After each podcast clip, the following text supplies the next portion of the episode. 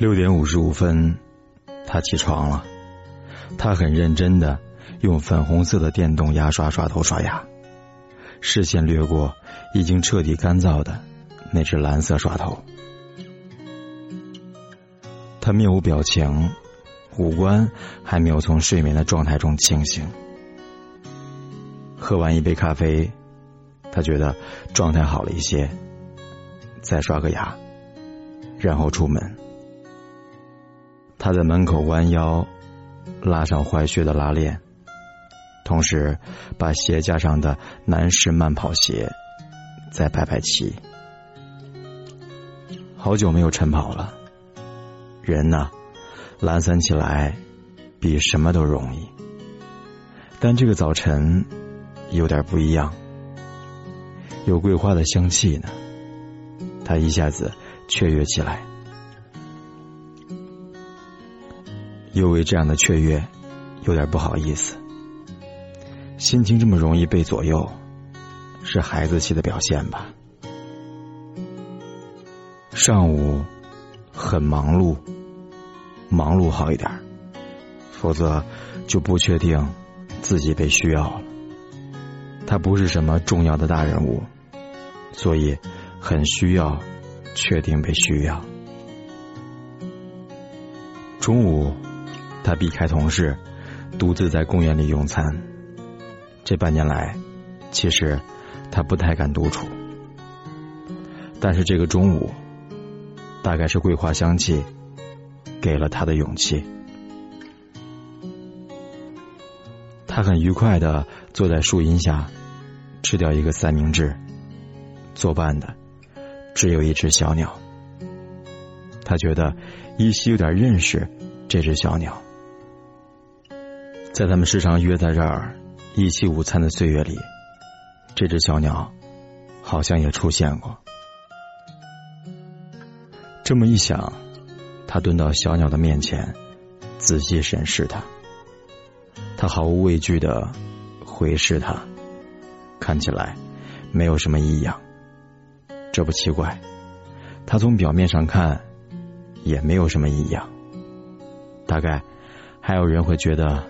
他好看，是的，今天的他是好看的，从面容到头发，从风衣到靴子，就像那首诗所说的，他在看风景，看风景的人在看他。一个平庸的下午之后，他记得晚上有约会，他很认真的去约会。从很认真的补口红开始，约会对象很不错，讲了很多笑话给他听，他很努力的听，笑，再笑，笑了很多。他看见对方的眼睛闪闪发亮，他喜欢他，嗯，真好。他送她回家，找了些不成借口的借口，走了很长的路。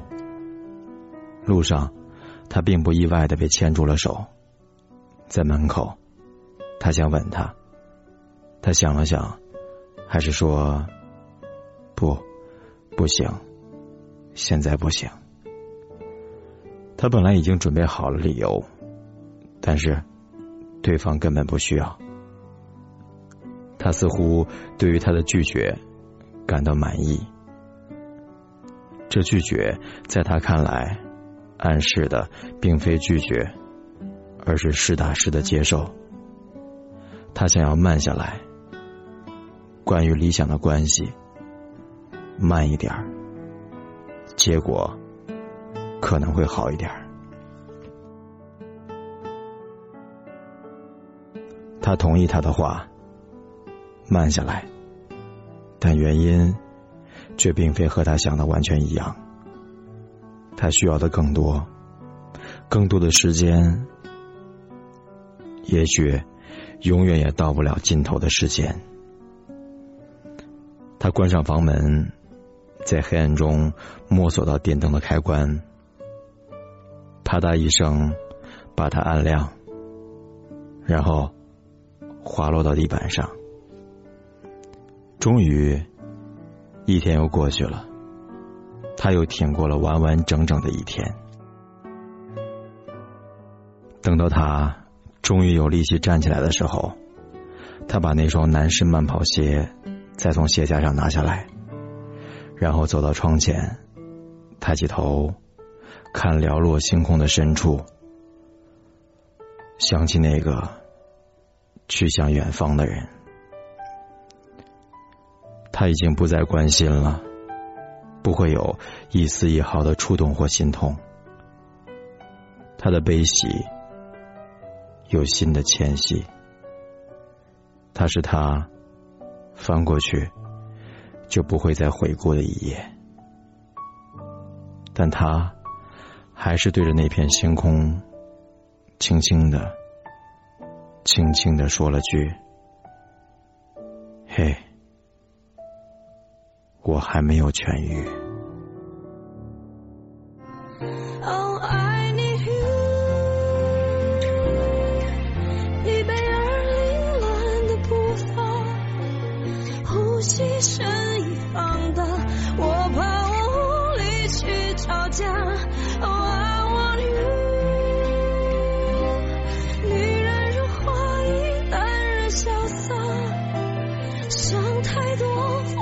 下。你怎么能不挣扎？How could you？